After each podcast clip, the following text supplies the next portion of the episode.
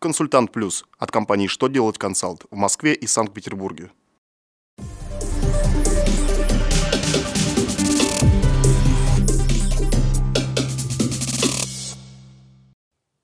Добрый день! Для вас работает служба информации телеканала «Что делать ТВ» в студии Алексей Шардуба.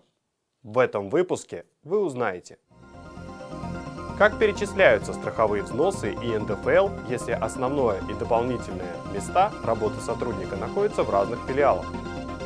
Как изменится правило возврата госпошлины при примирении сторон? Освободят ли новые детские выплаты от НДФЛ? Итак, о самом главном по порядку.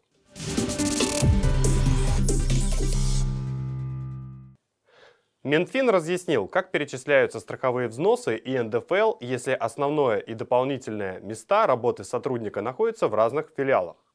Согласно разъяснениям, взносы и подоходный налог должны перечисляться с каждого места работы, наделенного полномочиями по начислению выплат физлицам. Каждый филиал должен перечислять взносы и налог с сумм, выданных сотруднику в этом филиале. Таким образом, если сотрудник работает в двух обособленных подразделениях, по основному месту и по совместительству, то НДФЛ и взносы с выплат ему должно перечислять каждая из них.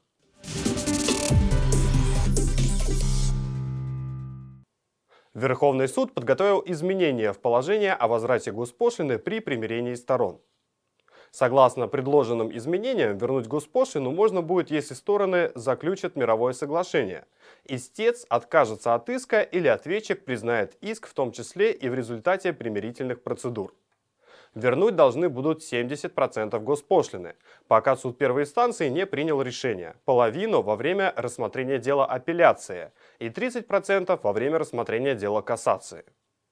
Также из налогового кодекса предложили исключить правило, по которому при заключении мирового соглашения при исполнении судебного акта госпошлина не возвращается. При этом в арбитражном процессуальном кодексе такое правило остается.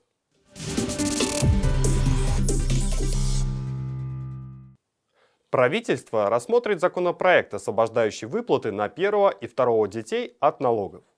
С начала 2018 года семьи с низким доходом, в которых появился первый или второй ребенок, начали получать ежемесячные выплаты, равные минимуму на детей по региону.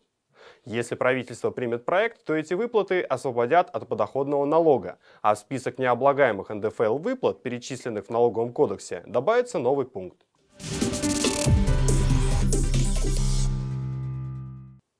На этом у меня вся информация. Благодарю вас за внимание и до новых встреч.